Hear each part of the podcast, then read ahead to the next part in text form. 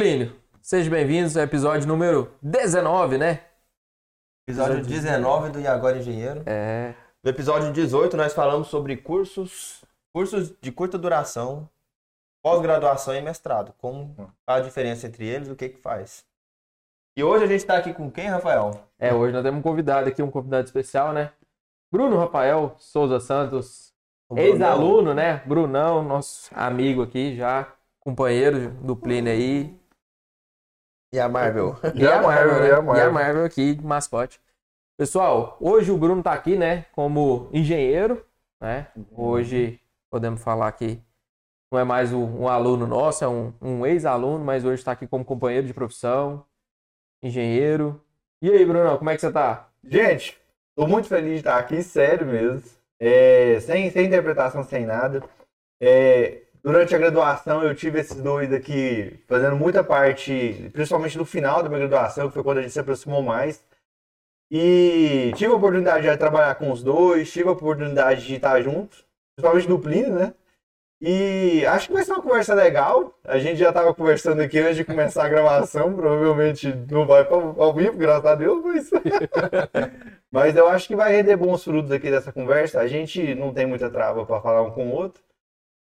Vai ter bons frutos aqui, sim. É, no episódio de hoje, né, pessoal, a gente vai falar um pouquinho sobre que principalmente a, a mudança, né, a virada de chave que o Bruno teve durante a, gra- a graduação e o que, que ele está esperando agora, né, principalmente do, do trecho final dele da graduação ali, que ele se aproximou muito do Plínio e eles foram para uma área de engenharia diagnóstica e hoje tá fazendo pós-graduação, né, especialização aí na área e tá querendo colher frutos nessa área. Então a gente vai falar um pouquinho aqui da vida acadêmica dele e do que, que ele espera pro futuro aí, né, Plínio? É isso aí. Da, da vida pré-acadêmica, da vida acadêmica e onde é Agora- que você virou ali e falou, "Ah, agora eu preciso. Agora eu preciso estudar para ser, pra ser alguma coisa ali, né? É, e eu vou ser profissional, né? Agora eu sou engenheiro e eu preciso. A vira, acho que a virada de chave da faculdade mesmo, porque a gente entra na graduação tendo uma visão de, de engenharia civil, uma visão de faculdade, e termina tendo outra visão, outra história que pensa da faculdade. E, e a gente aprende a lidar com a faculdade, aprende a estudar na faculdade. Eu, pelo menos, aprendi a estudar na faculdade, né? E a- aprendi o que que era engenharia na faculdade, entendi que, que não era só engenharia de, de grandes construções, de, de obras especiais, de infra. Não é- até eu entendi que tem a engenharia pequena, que é tão difícil quanto, né? a engenharia de, de obras residenciais. E também a engenharia de que eu, que eu não, não tinha muita noção que era possível, era a engenharia de perícias, né? Que a, que a gente participou do serviço com o lá, que eu tive a oportunidade de fazer com ele, e, e avaliar, entender o que está acontecendo com os problemas, né? É, e se a gente for pegar, então você teve, teve essa virada e hoje, como profissional, acho que a cabeça é muito mais ampla do que quando você começou. Isso.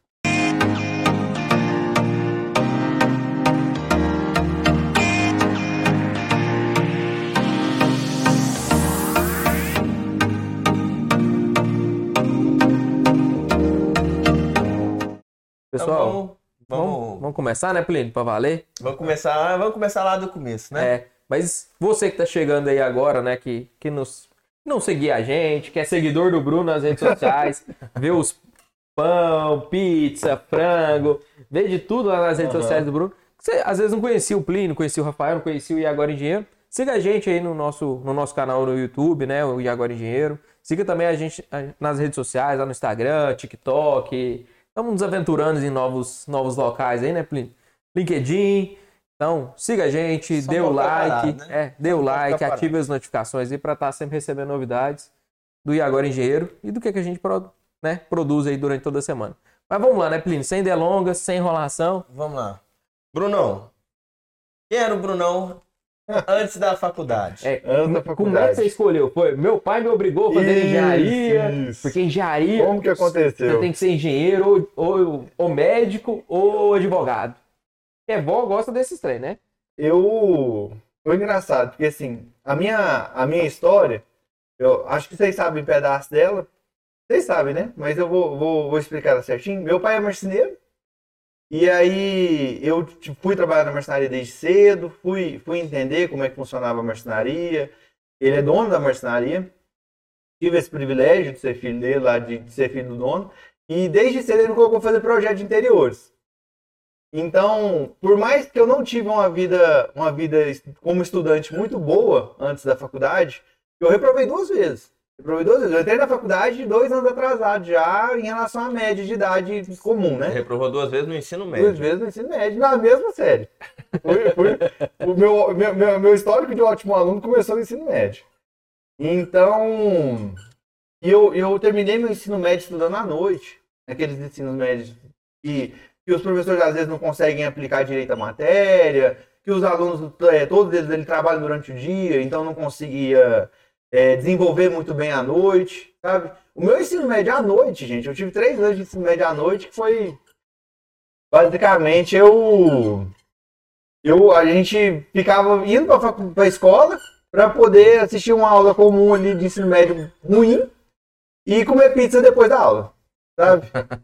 Aí Isso aí é o corte da Marvel, tá, gente? Daqui a pouco no Isso. TikTok vai sair o corte da Marvel.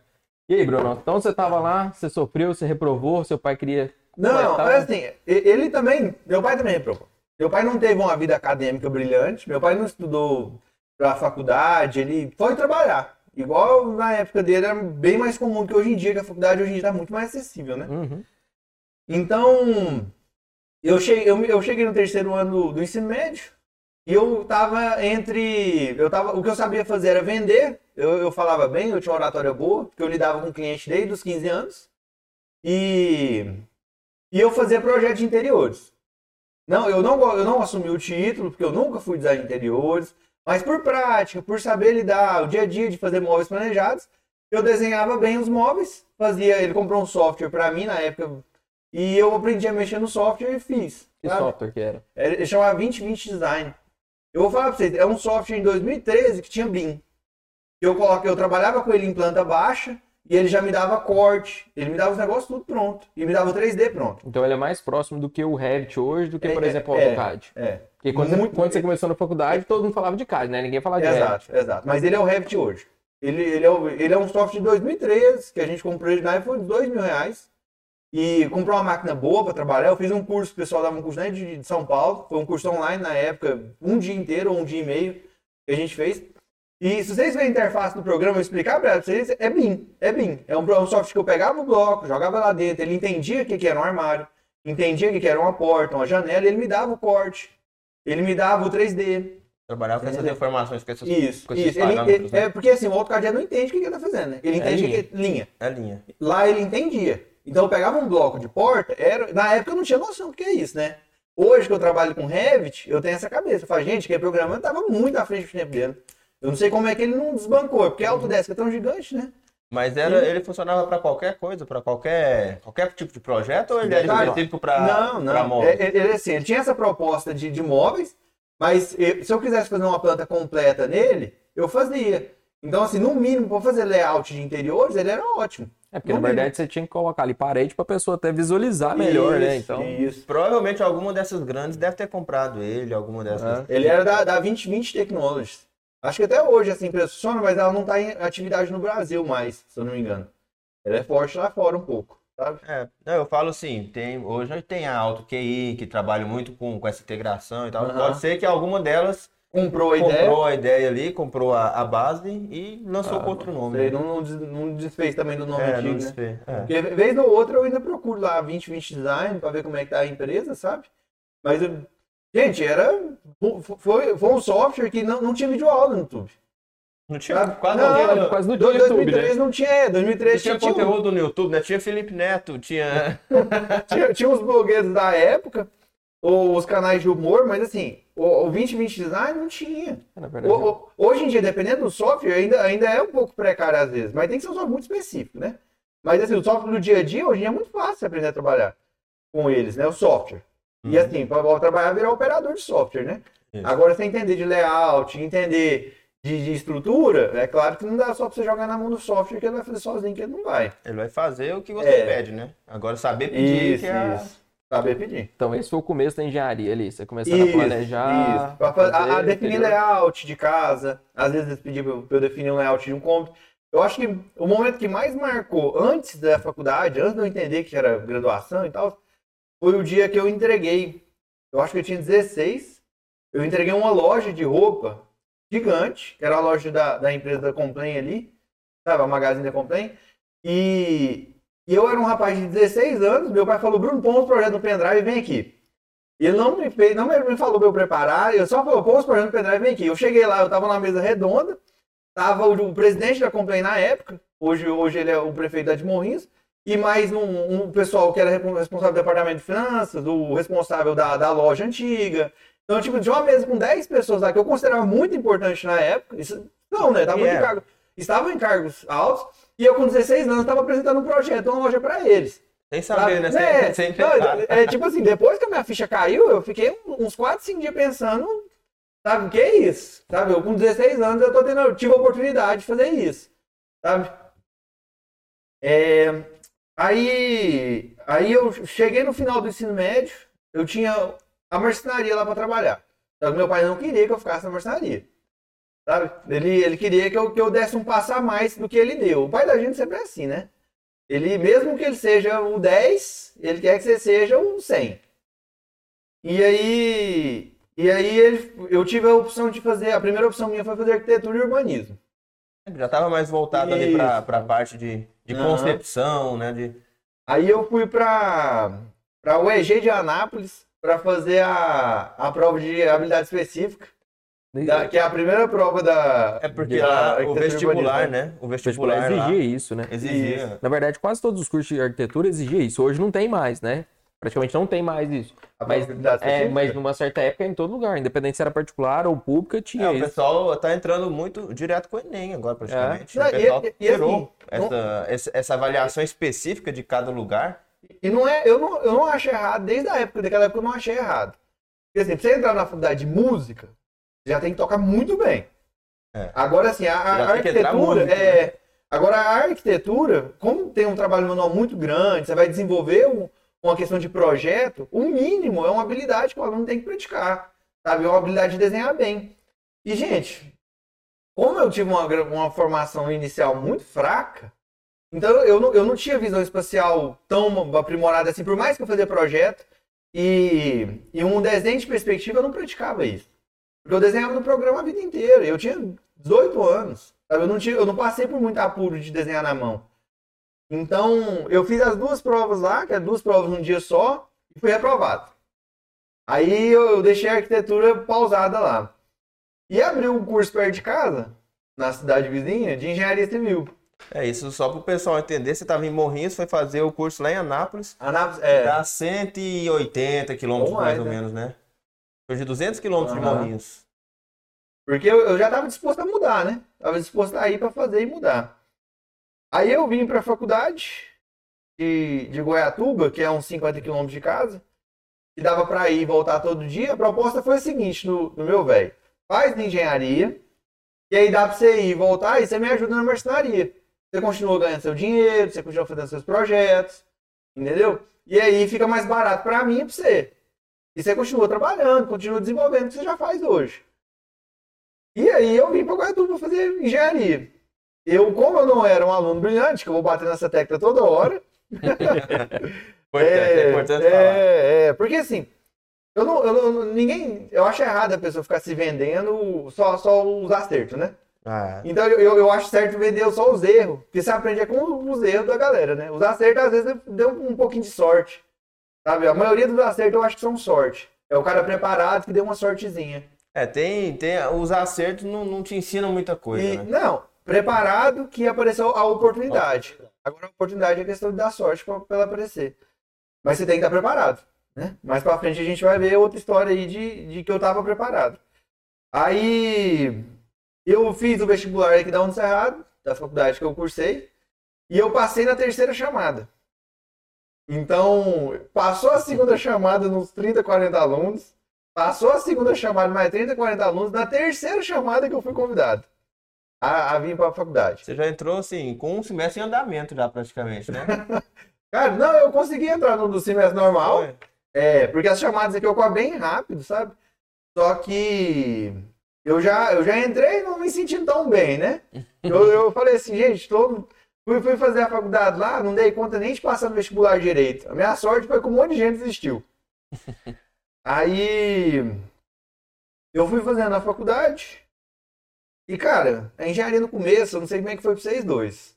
Mas pra mim, eu achava que, que o negócio era fazer prédiozão, que o negócio era trabalhar demais da conta e dar a vida pra trabalhar, senão não ganha dinheiro. Cara, E quando aí, eu e aí comecei. foi dois anos de cálculo, certo? foi dois anos sofrendo Foi matemática. dois anos só de. Quando eu comecei, assim, quando eu entrei pra engenharia, eu não sabia o que eu tava fazendo direito. Porque eu vim do ensino médio, eu não tinha nem esse contato, assim, é lógico que eu tinha o contato com o pessoal lá. Meu pai, meu pai trabalhava de pedreiro, meu pai é Uhum. militar, mas trabalhava de Vontade de pedreiro. construção civil. Então eu tinha um contato com construção. Mas eu não sabia que engenharia era aquilo ali, sabe? Então eu fiz porque eu fiz o curso de vocacional lá, deu isso. Aí você foi. Fiz Foi no dois- vocacional? Foi no vocacional. Aí- Essa é novidade, ninguém aí sabia confiou, dessa, Aí é. confiou. Inclusive, fui eu e o amigo meu, que o, o, o Ricardo. Aí, na hora de Uhum. fazer a inscrição pro vestibular, eu fiz para civil. Ele falou: ah, a engenharia, eu- ele foi e fez a agrícola, que era mais, mais fácil de passar na época. Ele não tinha me avisado, não. Aí, na hora que você era chamado, eu tinha passado, eu não, sabe? E aí foi, eu, eu, assim, eu fiz, eu não passei, né? Fiz dois anos de cursinho até entrar. Mas no cursinho, no cursinho o pessoal não, não tem essa, essa feira da construção, não, não vão te pensa, apresentar as profissões. Tava na modinha e tal, né? Na moda, assim, sempre foi na moda medicina e tudo mais. Você passou em 2010? Nove. 9. Mas eu finalizei o ensino médio em 2006. Sei. 2007, né? Eu fiz vestibular durante 2007, do- dois anos de vestibular para entrar em 2009. Então, assim, eu entrei e falei, pronto, vamos ver engenharia. Aí você vê engenharia começa com desenho paramétrico. Eu falei, cara, será que engenharia é isso? Metodologia científica, desenho paramétrico. Cálculo 1, Sei. com os professores peruanos. Cara do céu, engenharia. E eu fui indo, sabe assim? No começo da graduação você não sabe muito bem o que você está fazendo ali, não. É normal. Sei. Isso é normal. Eu, eu ainda tive, ó, ó, o que aconteceu comigo, assim, ó, foi porque eu era a segunda turma do curso. Então não tinha nem pra quem perguntar o que estava acontecendo. Porque tinha, eu era o primeiro período, tinha uma turma no segundo, e dali pra frente era obscuro. Eu não sabia que dia que ia chegar a matéria mais legalzinha de fazer, se ia ter uma matéria de estrutura, eu não sabia se tinha matéria de mecânica dos solos. Sabe, Ninguém, eu, eu não tinha, eu, eu não tinha, quando você entra no primeiro período da faculdade, você não sabe que existe grade, que que você pode ver, o que que as matérias que tem no futuro, o que que você vai fazer lá na frente. Você... Ninguém te orientou sobre feira ainda, sabe? O primeiro período meu foi bem devagar, assim, em relação a isso. Então, meio que foi... Eu fui tendo a oportunidade de conhecer a engenharia, é, conforme o curso foi evoluindo eu evoluindo junto com o curso, sabe? Porque eu, eu tava na segunda turma do curso quando começou. Eu não formei com ela, é claro, né? Eu tenho o critério do aluno de engenharia de ter reprovado em algumas matérias, né? Mas. Mas. Eu não tinha nem pra quem perguntar, sabe? Os alunos da- do, do, semestre mais pra frente. Tava tão rodado igual. Isso. Isso. É, na verdade, eu, eu acho que é um, na verdade, uma, uma crítica minha muito pesada à engenharia. E se a gente for olhar, a gente tem dois anos de matemática muito básica ali, Uhum. uma matemática fundamental que é importante para o curso, que ela tenta formar e preparar o aluno para as matérias mais para frente, mas ele não vê nada de engenharia. E aí a gente tem uma evasão gigantesca nos dois primeiros anos. É. Ah, não, mas é porque é o núcleo base para ter outras engenharias, aí um monte de gente estuda junto e tal. Uhum. Que acontece em muitas faculdades. Cara, Mas vê- a gente tem uma evasão tão grande e o, o cara não tem, não tem motivação. Porque quem entra por vocação, que quer, tá, você pensa, vou construir, vou fazer um prédio, vou construir casa. Quando que eu vou aprender aquela coisa? Ou Isso. é porque meu pai é pedreiro, ou trabalha na área, então ele falava disso. Você não vê nada. Dois anos ali, você. Cálculo integral, derivada. Aí começa, às vezes, uma resistência dos materiais ali que você fala, que inferno é isso, meu quê? Deus? Não, e, e Quando que eu vou usar isso na minha vida? Aham. Você vê a importância de uma introdução à engenharia bem dada, né? Que não acontece muitas Ah, vezes. É. A introdução à engenharia, se envolvesse. Hoje tem os até critérios, requisitos e critérios aí do, do MEC para tentar fazer uma, uma interação, né? Essas, essas matérias mais assim, porque não tinha. Você, não, você ficava até, sei lá, até quando para começar É a o quarto entender o que é período. engenharia. Quarto período. É porque você Quer começa saber? materiais, né? Aham. Começa materiais, mecânica dos solos 1, É, até o quarto começa período. umas visitinhas em obras e tudo mais. Só que no começo, cara, essa integração do, do, do professor de introdução ali, te apresentar, te falar, ó, você tá estudando isso aqui por causa disso, ou estudando. Não, e outra, e outra coisa, né? Na verdade, você não tem professores engenheiros. Porque você vai ter ali contato, ainda mais vocês que estavam começando Aham. agora, que não tinha outras turmas pra frente. Ah, você tinha um professor engenheiro de introdução, que às vezes ia dar materiais 1, depois dava materiais 2, Isso, isso. E professor fez matéria. Só que aí é o quê? Aí era um matemático pra dar Aham. Os cálculos, era um químico para dar química 1, um cara às vezes de outra área qualquer para dar metodologia científica. Então não tinha nem contato com um profissional para falar assim, como que é? Como é que é isso aí? Como é que Extremão, Você trabalha com o quê? ganha dinheiro. Que hora, que hora que você começa a trabalhar, né? Porque o professor não trabalha. Que hora que você começa a trabalhar? O que você faz? Ué, e você não tem isso. Você não, você não tem nenhum contato ali. Então, É. cara, eu acho que é, a gente mudar isso. Acho que a, a justificativa dentro da faculdade para o aluno é o que faz ele estudar. Então, assim, eu cansei de, de incentivar colegas meus que estavam comigo estudando. Eu falava, ele falava assim, não, cara, mas por quê? Pra quê? Eu falava, não, calma. Olha, é o seguinte, para chegar nesse resultado final, você tem que passar por essa conta aqui, sabe?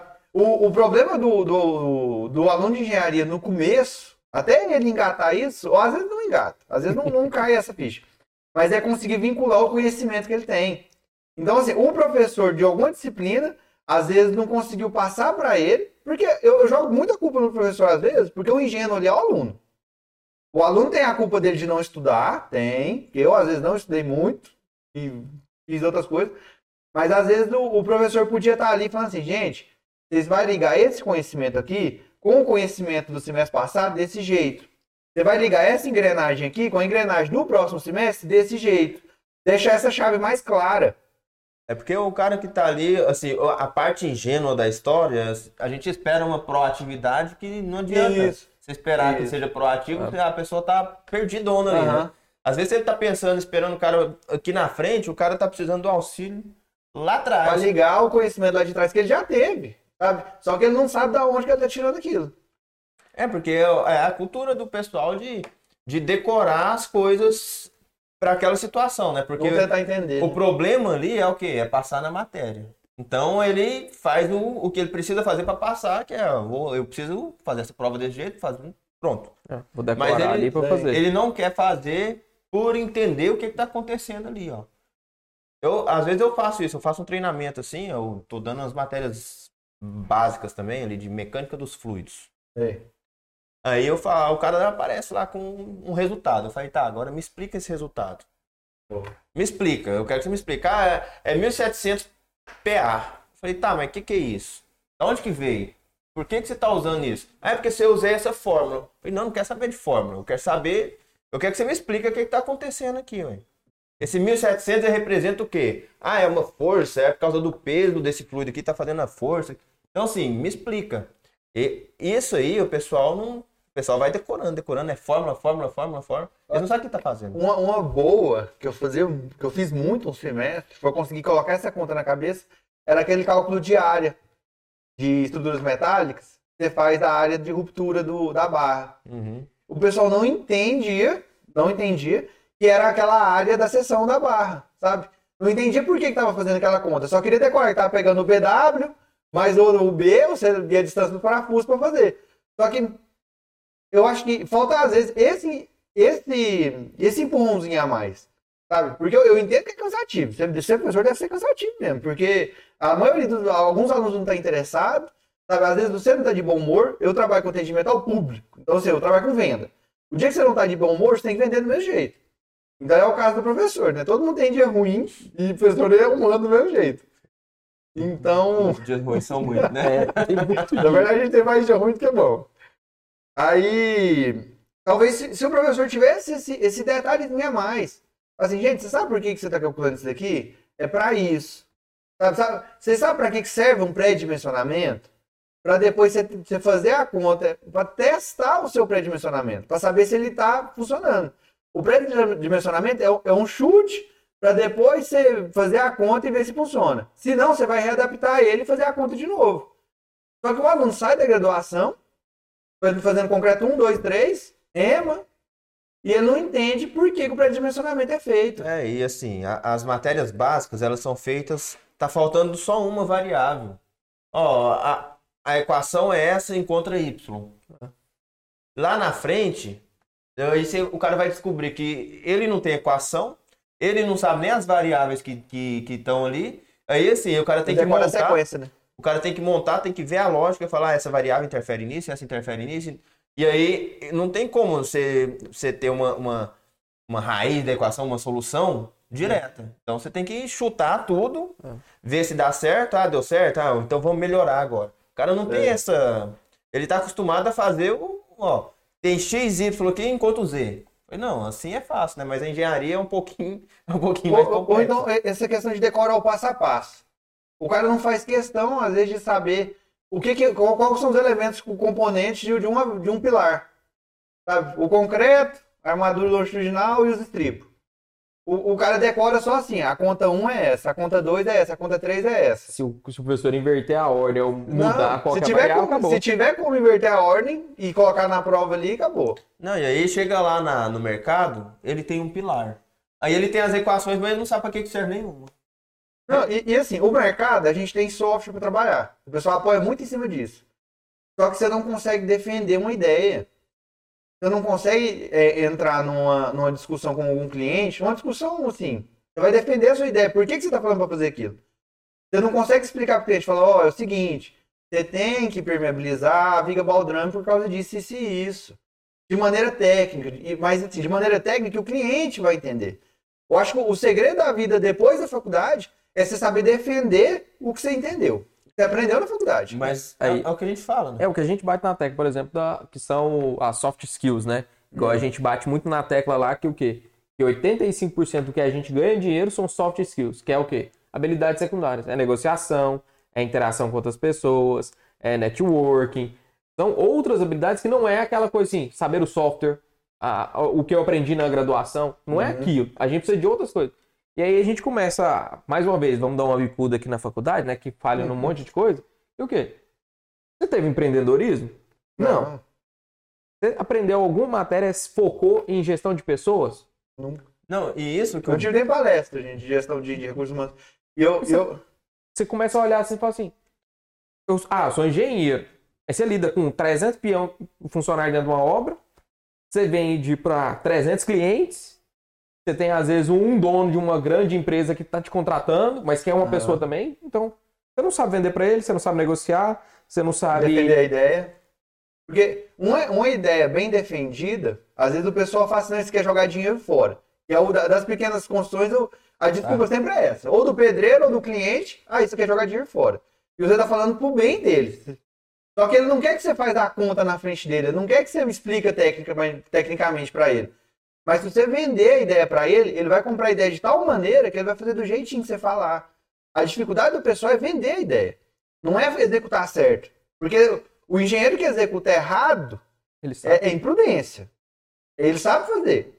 Só que ele está fazendo errado e está se deixando levar pelo cliente. Mas a culpa é do engenheiro porque não soube defender a ideia. Sabe? Falar, ó, você tem que fazer o muro de arrimo desse jeito, porque senão pode dar esse problema assim, assim, assado. Você não tem que fazer uma conta de muro de arrimo na frente do cliente. Não adianta nada. É, e né, a gente precisa começar a levantar até alguns casos, Bruno, que, por exemplo, você está falando aí do cliente. Imagina você falar e falar assim, ó, para viabilizar esse projeto eu preciso executar esse muro aqui, Uhum. porque senão a gente corre risco de ter o desmoronamento da casa do, do lote vizinho. Aí o seu cliente, ah não, vai ficar caro, vamos fazer isso que vai ficar mais barato. Você vai estar assumindo a responsabilidade? Você é o profissional. Isso. E aí a gente começa a Esse- discutir é algumas problema. coisas que a gente estava falando antes do almoço. Você chega assim e fala assim: você assinou.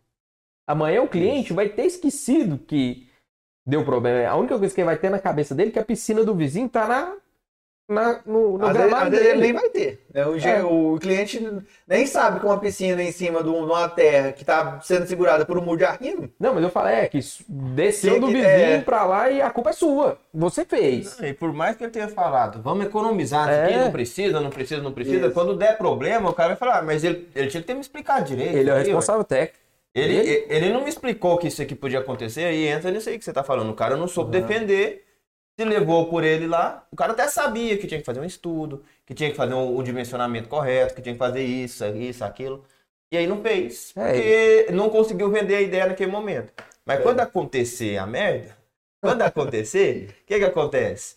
Ele vai em cima e fala, "Ah, mas você não me falou disso, velho. Se você E- tivesse me falado que podia cair, E é incrível, porque vai acontecer. Construção civil, não, construção civil não mente, não mente. Construção civil é a mais justa verdade que existe.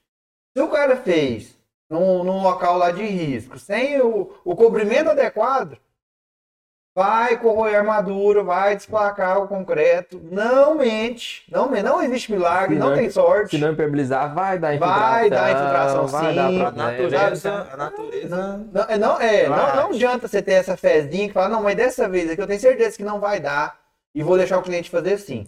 É, mas, você, mas você não pode esquecer, né? Porque você contrata o pedreiro e é, o cara nunca caiu na casa do cara lá.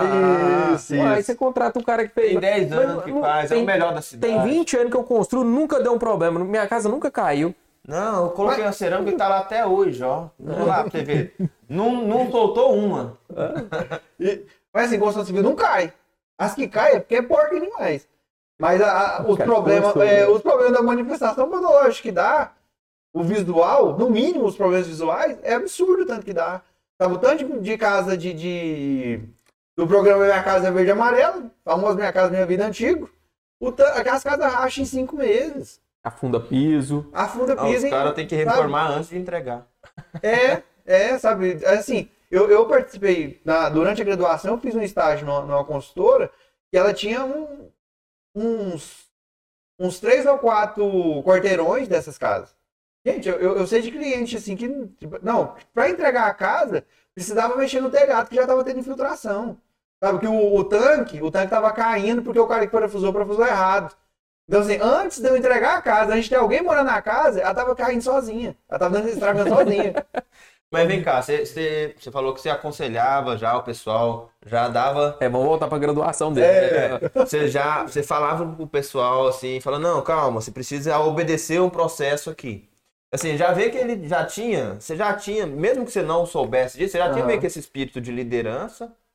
Você vinha treinando com o seu Com pai lá. serviço, é. Liderança e meio que comunicação, que você foi forçada a atender cliente, a, a vender. Então, Isso. você já estava trabalhando essas soft skills que não era engenharia, mas te ajudou Faz bastante. parte da vida pós-acadêmica. E ali, dentro da academia. isso aí era no começo da faculdade ainda. Foi, foi assim. Aí eu já cheguei na faculdade sabendo vender, sabe, entendendo de, de layout, entendendo de um projeto que era confortável, do que, que era um quarto confortável, do que, que era uma cozinha confortável, porque é, o pessoal entra muito cru, entra sem visão espacial, entra sem, sem entender o que, que é um ambiente confortável, o que, que é um corredor, por que um corredor está uma medida dessa, porque o corredor não pode ter só 50 centímetros, dá para eu ficar em pé em cima de 50 centímetros, sabe?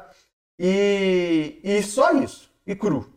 Então, assim, eu entrei com matemática fraca, entrei com português fraco, entrei com inglês fraco e, e entrei sem saber estudar. Eu acho que foi a habilidade que mais me fez falta.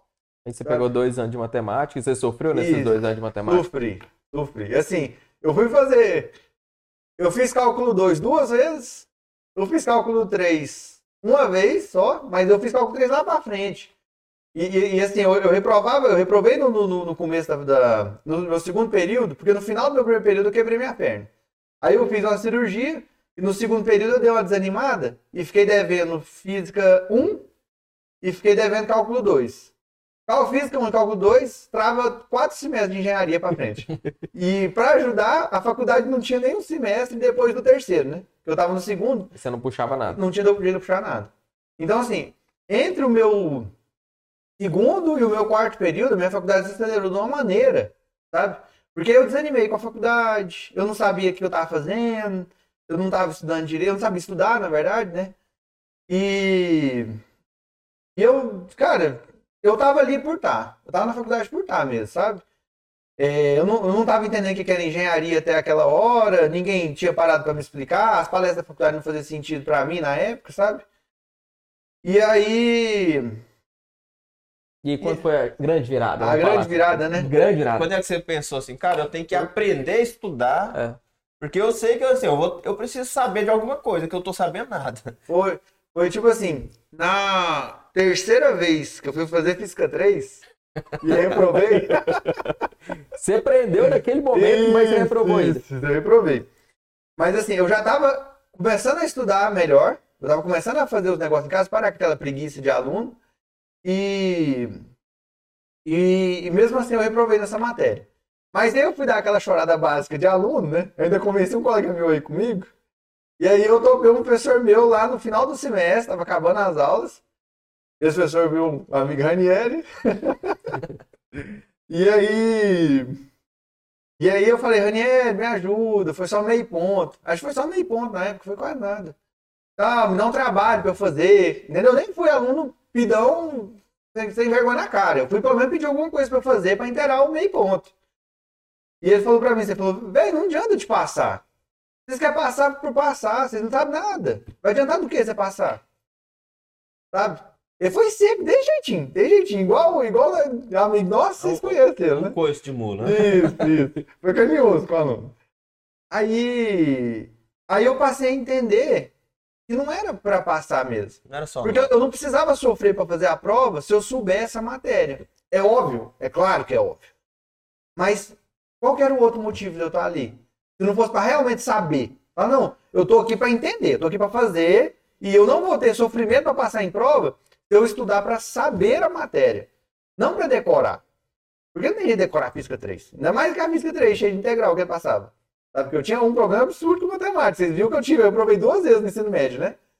Então, a minha chave mesmo, ela virou aí. Porque eu passei pro quinto período, quarto período, quarto, quinto período assim, e começa as matérias de engenharia, e eu já cheguei com esse pé. E assim, ó, a partir de agora, eu vou tentar saber a matéria, eu vou estudar de verdade, porque eu não quero aguentar um desaforo desse de novo, porque foi triste, né? E realmente é uma coisa que tem, faz total sentido. O pessoal fica chorando. Ah, mas eu faltou só meio de... só meio ponto, só meio Isso. ponto, só meio ponto. Mas faltou só meio ponto pra você. Assim, isso que já deve ter dado nota lá Aham, e tal, né? aham. O pessoal não entende que, assim, tá, o que tá sendo julgado ali é se ele tá apto, se ele conheceu a, a disciplina. E, E não se ele decorou meia dúzia de fórmula e passou na. E a virada, então, Bruno, pra, pra gente deixar até claro, o que, que foi o processo? Você tomou a catracada do Ranieri, foi. falou assim, eu preciso aprender Isso. e não simplesmente Isso. passar. Mas aí, o que, que você começou de ação? Porque, na verdade, assim, eu, eu vou até chutar o que eu acho mais ou menos, que, por exemplo, o professor vai lá, despeja conteúdo, a gente ainda tá com uma, uma, uma gestão muito, que eu acho que a gente precisa até remodelar isso, tem muitos professores, e eu me incluo nisso, estou tentando até mudar uma coisa, que vai lá, despenca slide, tem algumas Sei. matérias que realmente tem que ser, porque tem que ter Aham. muita foto e tal, mas despenca slide, despenca material no, no aluno, o aluno fica lá, fingindo que tá entendendo, Isso. vai para casa e vai decorar aqueles dois, três slides ali pro dia da prova e passou a prova, esqueceu e Aham. acabou. O que, que Eu- foi a virada assim de, eu- de processo de Eu acho que estudo? a, a manha, a- e depois que você passa da, da faculdade, você vê tanto que é fácil. A faculdade de é fácil. É fácil. Dá pra fazer ela ficar fácil. É, e você não reprovar mais nunca. Mas assim, disciplina de estar na faculdade. A faculdade é igual um trabalho. Então, assim, você não. Você começou a fazer a matéria, você não deixa a matéria embolar. Tá? Não deixa chegar perto da prova pra você estudar a primeira matéria. Eu lembro que eu fiz a matéria Teoria das Estruturas. Na época, eu não tinha feito é, REMA 1, REMA 2, hiperestática e isostática. Então, assim, na primeira matéria da, da primeira aula, a professora encheu o quadro lá, tudo era pré-requisito. Eu- É uma conta de quatro páginas, né? Teoria das estruturas. O que, que eu fiz? Os próximos três dias, eu fiquei fazendo, fazendo essa conta. Eu não deixei embolar a matéria. Sabe? Então, acho que o o segredo de fazer a faculdade de engenharia ficar fácil é você ter disciplina. É levar ela a sério mesmo. E não é levar a sério de comprar livro e ficar lendo igual doido, não. Pega o que o professor te passou, entendeu? Faz o. Faz o. Refaz os exercícios dele em casa. Sabe? Entende o que está acontecendo e vai para a aula no outro dia. Pelo menos, né? Pelo Só menos. não faz. O, o aluno não faz. Porque Ele deixa assim, pra, pra prova. a Né? gente bate na tecla que o conhecimento ali, ele, ele ainda é curto, ele não é muito abrangente. Uhum. Porque o profissional que quer se destacar, ele não pode ficar só no que é visto em sala. Não. O negócio é que o pessoal não vê nem o que é visto em sala. É. Ele não dá moral nem pro que é visto ali, ainda vai procurar coisa fora. Só que, assim, eu entendo a a posição do aluno, porque até ano passado eu estava como aluno, então, assim, a pressão. a pressão psicológica da faculdade, que a faculdade faz em cima de você, que o professor faz em cima, a pressão psicológica da, da competição dentro de sala de aula, dos colegas tá ali, ó, você não vai formar não, ah, minha, eu, eu, vou, eu vou sair melhor, eu não vou ajudar fulano porque fulano não, não ajuda ninguém, sabe? Tem isso. Tem a pressão dos seus pais e tem a pressão sua própria. Porque eu, eu, tive uma visão de mundo depois que eu acabei a faculdade, que é tipo assim, a faculdade não é o mundo. Entendeu? E quando você tá dentro da faculdade, ele te prende de uma maneira que você fica cego. Você dorme pensando na faculdade, você acorda pensando na faculdade e te dá ansiedade. Você fica ansioso. Só que se você também não, não, não tiver disciplina, falar assim, eu vou tirar meu tempo de eu estudar, eu revisar a matéria. E não precisa ser cinco horas por dia, eu trabalhava o dia inteiro também. Mas assim, vou tirar meu tempo para eu revisar a matéria, para eu fazer minhas coisas. Não tem erro. Não tem, você vai fazer a prova bem sim. É claro que você não vai sair o melhor, o melhor pessoa daquela disciplina, se você fizer o mínimo, né? Mas você vai fazer a prova, você vai, sabe, você vai concluir o que você precisa fazer ali. Eu só vou até mudar até um pouquinho do, uhum. Você falou que a faculdade é fácil. Na verdade, é fácil de você enxergar. Isso. Assim, a disciplina em si, ela é difícil. Você acordar, né? Porque a gente sabe. Acordar e fazer aquilo que você sabe que tem que ser feito, uhum. isso aí não é fácil. Mas o caminho é simples. É só fazer isso. Isso. O que isso. o pessoal mais complica, assim, é, é a disciplina. É, ele sabe que ele tem que estudar. Só que ele não estuda hoje, ele deixa é, para amanhã. Procrastina, procrastinando. Aí amanhã, amanhã já tem outra coisa. Aí o de amanhã ele já tem a tarefa de ontem e a de hoje. Aí depois de amanhã ele não fez nenhuma não, coisa. O, cara para que nem a de ontem não interessa mais. Interessa para ele assim, chegou na semana da prova, duas semanas antes no máximo que ele começa a correr atrás de alguma coisa. Sabe? E o certo é, deu o primeiro exercício, no primeiro dia de aula, gente, revisa. Ou aquela primeira aula de revisão, depois de um, de um, um mês de férias, se você revisar aquela aula, ela muda seu semestre inteiro. Ela muda o seu semestre inteiro, porque você já começa com o pé direito no máximo. Tá? Fica fácil de você concluir. Então, assim, eu, eu, eu, eu virei esse aluno de começar a parar de procrastinar e, assim, entendi como é que estuda. Aí que eu fui aprender a estudar. Eu fui, eu fui entender que você não estuda cansado. Você não vai fazer exercício cansado, você não vai fazer exercício virado, de, de, de sair para beber depois e depois falar, não, no dia eu vou fazer. Não, não vai. Você não deixa para fazer isso domingo à noite, depois que você já passou o dia inteiro. Tem que fazer isso é sábado de manhã. Se você não trabalha, a hora que você acabou de acordar, acordou, tomou um café, vai lá e faz. Você tá com a cabeça no máximo, você tá com o corpo no máximo. Estudar cansa. A galera ignora isso. Não é, não é só você pegar e falar, não, domingo, hora que começar, hora que for para começar o fantástico. o fantástico, eu vou começar a estudar, vou estudar três horas, duas horas ali, vou dormir meia-noite. Tá de boa. Não, você não vai render, não vai captar nada. Sua cabeça ficou o dia inteiro ali gastando energia com nada. Isso. Chegou lá no final. Uhum. Então, assim, é tão mais fácil você falar, não, eu vou dedicar duas horas do meu domingo de manhã. Duas horas não é muito, não. não. Vou dedicar duas horas meu domingo de manhã, vou revisar uma matéria só, duas no máximo, e vou dormir tranquilo o resto do meu domingo.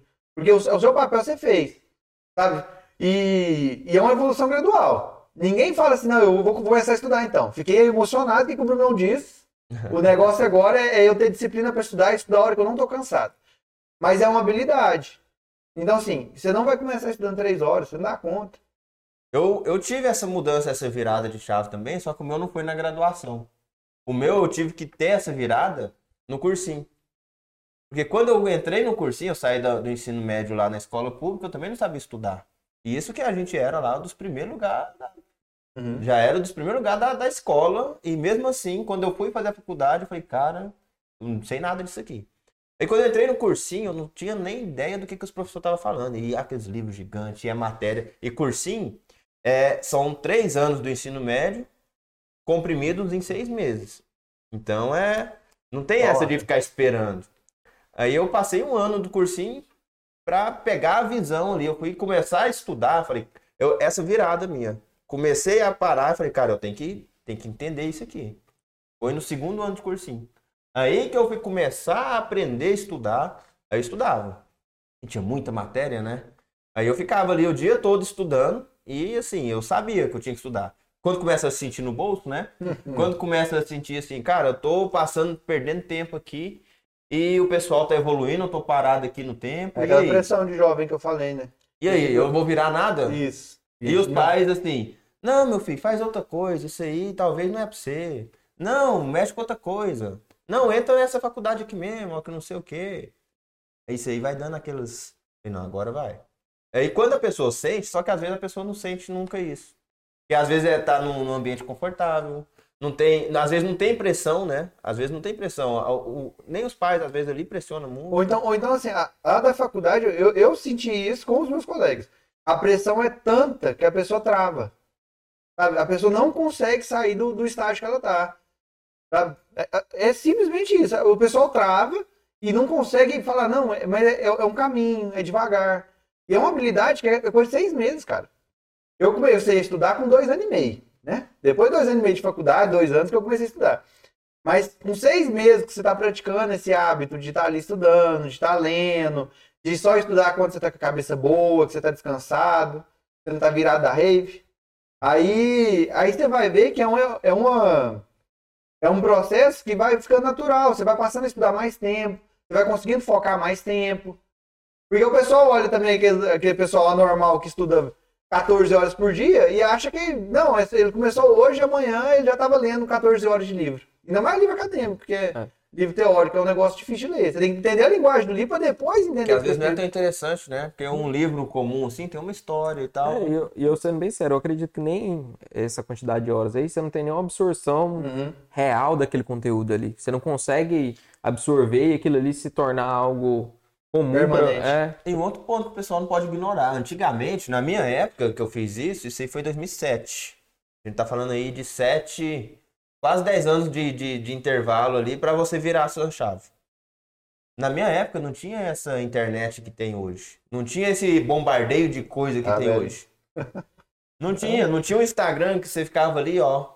Você passa, vai passando, você fica hipnotizado. Quando você vê, você já foi meia hora ali assistindo coisa aleatória. Não, e aí eu acho que entra até a pressão, né? Que, se, por exemplo, você tá lá, você tá estudando e seu colega tá no boteco tomando uma. Você fala, caralho, eu tô aqui, sou bobo. O que eu tô fazendo aqui? Por que eu não tô lá junto com o cara? Aí você vai pra uma pressão, mas é uma pressão ruim demais pro seu ritmo. Eu acho né? que essa pressão dos amigos era tipo assim: não, velho, você vai mexer com isso agora? É, não, Você vai mexer com isso agora? depois não Não, isso. depois você resolve isso aí. Tem até daqui duas, três semanas pra entregar.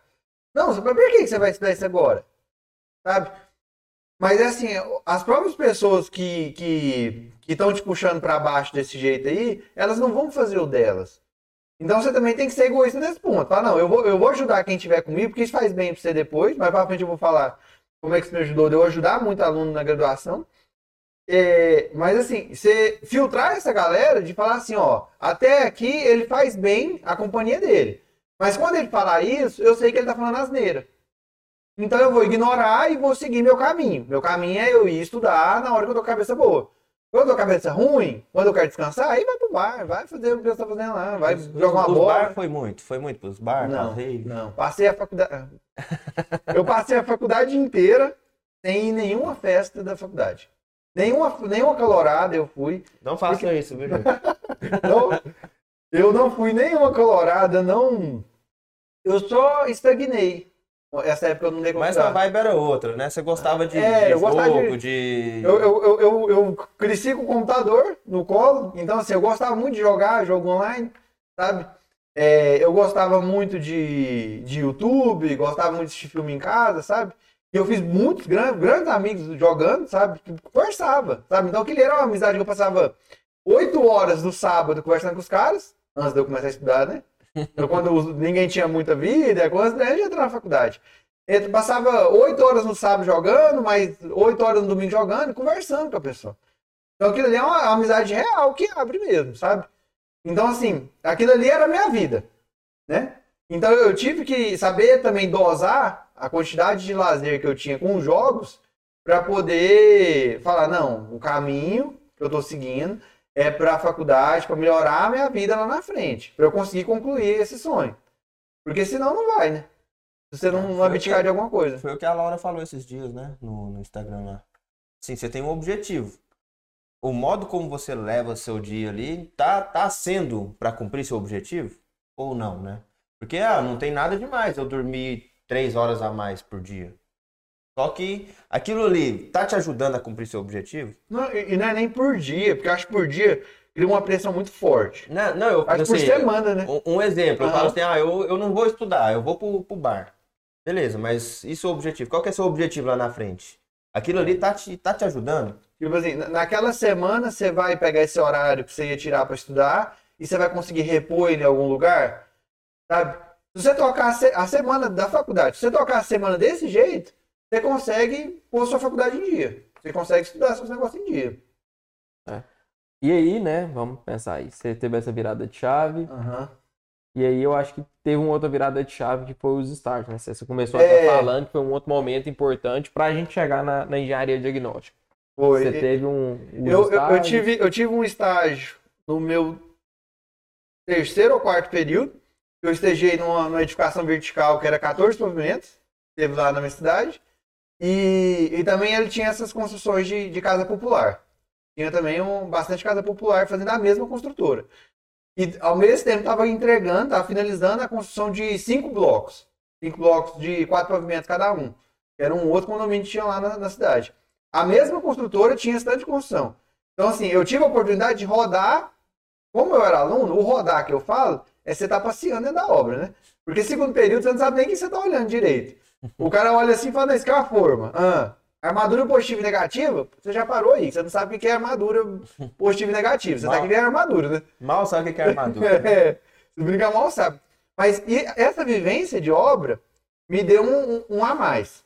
Sabe? Essa vivência de eu estar ali no dia a dia, entender que, que era uma obra de, de, uma, de uma grande escala, sabe? Que eu tinha. Só num prédio tinha 60 funcionários. Então todo dia eu, eu comecei a entender que, era 60 marmitas. Uma coisa simples. Mas você entender que todo dia que entregar 60 marmitas numa obra, tanto de comida que é isso, que você tinha que fazer logística, saber quantas pessoas ia estar lá naquele dia. Então você tinha que conferir as coisas de ponto para saber. Sabe? Isso era função do almoxarife. Mas eu aprendi só de estar perto, olhando isso. Sabe? Nessa obra eu mexi com FVS. Eu mexi com ficha de verificação de serviço. Sistema de gestão de qualidade. Isso. Então tudo que era feito, eu tinha que estar junto de ou do mestre de obra ou do engenheiro para verificar. Então vamos supor, ia, ia fazer uma laje, ia fazer uma laje, eu tinha que abrir FVS de forma, FVS de armadura positiva, armadura negativa, cabo de proteção, FVS de concretagem e FVS de desforma. Então era seis folhas para fazer uma laje. Então eu, eu- naquela parte eu entendi o processo construtivo. Eu entendi a função que era eu saber fiscalizar. Eu entender o que está sendo feito na raiz, porque se houver alguma coisa simples sendo feita errada, é o que a gente falou lá atrás. Engenharia civil, construção civil não mente. Se for feito errado, se for feito de qualquer jeito, vai dar problema. Então eu entendi que era um espaçador, ia conferir espaçador em forma, ia subir em cima, Pegava o projeto de armadura. pegava o projeto de armadura. Foi o primeiro contato que eu tive com o projeto estrutural. É, você tinha a Sabe? ficha, né? Você tinha um checklist ali pra Isso, você marcar. isso. Falar, ah, não, tá beleza, armadura ok, vamos passar aqui pra, pra forma. Vamos passar. É, e eu acho que, por exemplo, eu acho que um, um foco principal que a gente pode colocar num, num tema como esse é assim. Ah, boa parte das pessoas que formam engenharia, primeiro passa, ah, não, vou abrir minha construtora. Não. Não, mas eu falo assim, que boa parte das pessoas querem abrir. Só que quando elas abrem a construtora, elas falam assim, ah, agora eu vou contratar um, um cara do RH, um cara do compras, um cara do financeiro, vou com- é mestre obra, engenheiro. O cara quer montar a equipe, tal, tal. só que ele não sabe nem o que, que as pessoas fizeram, porque eles não tiveram essa, essa experiência que você teve, por exemplo. Ele não Porque- sabe nem pra que que serve o RH. É, porque os- você sabe o que, que o almoxarifado faz, o que, que o, o apontador faz, o que, que O ele tinha que lá, administrador. a parte de ponto, o que, que é importante, o que, que, gera, o que, que gera falta, o que, que você tinha de Uhum. documento que tinha que receber na obra para o cara poder começar a trabalhar. Qual tipo de treinamento ele tinha que receber para começar Treinamento. Nem imaginava que tinha que ter treinamento, gente. Você tem que dar o treinamento, colocar o Aham. cara para assinar a ficha, para ligar, aquilo. Fazer integração em canteiro. Você pensava que o cara chegava com a experiência dele lá, assim, é só você olhar pra ver se o cara tá, tá eu, fazendo. eu não vi, eu, pra você ter ideia, eu, eu passei a faculdade, eu não vi ninguém na faculdade falando que em canteiro grande existe integração. Sabe? Que é uma coisa primordial, é uma coisa que, sabe, sempre vai ter em canteiro gigante. E o pessoal sai e fala assim: o que é integração? Ninguém, na verdade, nem sabe. Sabe? O que é integrar o funcionário novo no canteiro? Até quando for funcionário de, de alto, é, de funções de cargos maior, mais altos, supor, um engenheiro civil novo, ele vai ter que passar por integração daquele canteiro. Não, e o quanto que isso não salva a sua vida burocraticamente ali, porque se acontecer qualquer merda com o cara ali, você Você tá tá, respaldado. é, é, você tem resguardo ali de documento que o cara assinou, de uma ficha, do EPI que você entregou, Uhum. de todo o procedimento básico do cara entrar no canteiro e ser liberado para fazer aquele serviço, Aham. você tá resguardado de tudo. Até o controle, né? O controle falou, ó, o cara assinou, o cara pegou o EPI, o cara recebeu o treinamento para usar o EPI e o cara Negligenciou Ah, tá e aconteceu o acidente. Fatalidade. Ah, Vamos três, ajudar. três advertências aqui, ó, que eu falei, ó, usa isso, usa isso, usa aquilo. Então tá tudo aqui. É, você vai ter o respaldo, você vai ter obrigação, você vai ajudar. Mas você não vai ter aquela responsabilidade toda nas suas costas, como se você. Você não tem nem EPI na sua obra para fornecer pro cara. Aham. E o cara da É obra pequena, ele só pensa, fala, não, moço, o Não que, vou. que, que eles mais fazem? Não, que que você na mais carteira falam? não, vou pagar diária e. Fala, não, ninguém faz isso não. É. Não, aqui ninguém usa nem capacete Isso, aqui não, preocupa isso. não. Aqui não adianta vir com essas ideias aí não, que aqui não... não- é. E a, a- a pequena construção, ela conta muito mais a defeito. Você viu a notícia que saiu, né? De Anápolis. Ah, o cara. O, o viu? rapaz Não. morreu, um rapaz morreu porque a lixadeira caiu na perna dele. E aí cortou a perna dele, saiu muito sangue, o rapaz Sei. Faleceu ali mesmo. Uma obra, aí você imagina, provavelmente uma obra que não tinha. Tec segurança. Não, não eu, eu- Nem técnico, né? provavelmente é uma reforma, alguma coisinha bem pequena que o pessoal negligencia, que tem que ter um responsável por uma reforma, tem que ter uma RT, né? Tem que ter um responsável. Não tem o RT, não tem um controle, não tem EPI, não tem nada. O cara Sei. faz adaptação na máquina. A máquina era. Não é nem a lixadeira, acho que é uma serra mármore. O cara adaptou a- a- o disco lá e tal, tava usando ela de lixadeira. Nossa. Eu sei de uma, de uma história dessa que aconteceu lá, lá em Morrinhos. Que o cara tava cortando uma, uma, uma peça de cerâmica, É. se eu não me engano. O cara E morreu. caiu, e caiu não, e ele cortou a mão, sabe, com a máquina errada. Era uma de, de cortar madeira, se eu não me engano, e ele colocou o disco nela de para fazer uma adaptação na cerâmica, sabe? Aí ele cortou a mão assim, ó, que o, o dedo dele aqui ficou pendurado, o dedo polegar dele. Não, quantas vezes você vai. Ah, vou cortar a cerâmica ali, você apoia aqui no, no, na- no meio da perna, põe pra, pra Aí, fazer o corte. essa máquina aqui, essa aqui é de madeira mesmo. Não, o cara, é de madeira. o cara fez a adaptação nela e colocou outro disco, porque se encaixam, beleza, Aham. encaixou, Encaixou apertou, a porca, torceu. Tá ótimo, serve pra qualquer coisa. E aí acontece máquina. uma merda dessa, ó. E se é numa obra que, que a gente tá, uma obra sua, por exemplo, você tá lá responsável por fazer o, a, a verificação. Esse, esse sentimento na pele, cara, só, só vem quando, quando a pessoa entende o comprometimento. Fala, não, eu vou assumir um serviço, vou estar junto de alguém, mesmo que seja no estágio. Vou tá- eu vou estar ali com as FPS, igual tinha.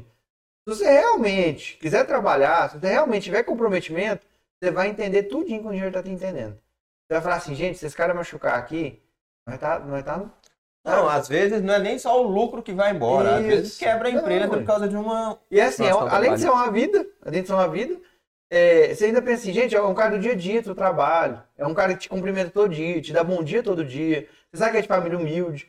Se esse cara machucar, às vezes ele não tem dinheiro pra ficar dois meses sem receber. Se às vezes der problema e. Ou então não, não caiu o dinheiro dele lá por causa de lei trabalhista, por causa desses negócios. O que acontece? É o, o cara que não é carteira assinada, trabalha na diária, entendeu? Às vezes o patrão, que é o dono da casa lá, não vai pagar ele. Vai dar um migué lá, se ele quiser, ele quer arrumar um advogado.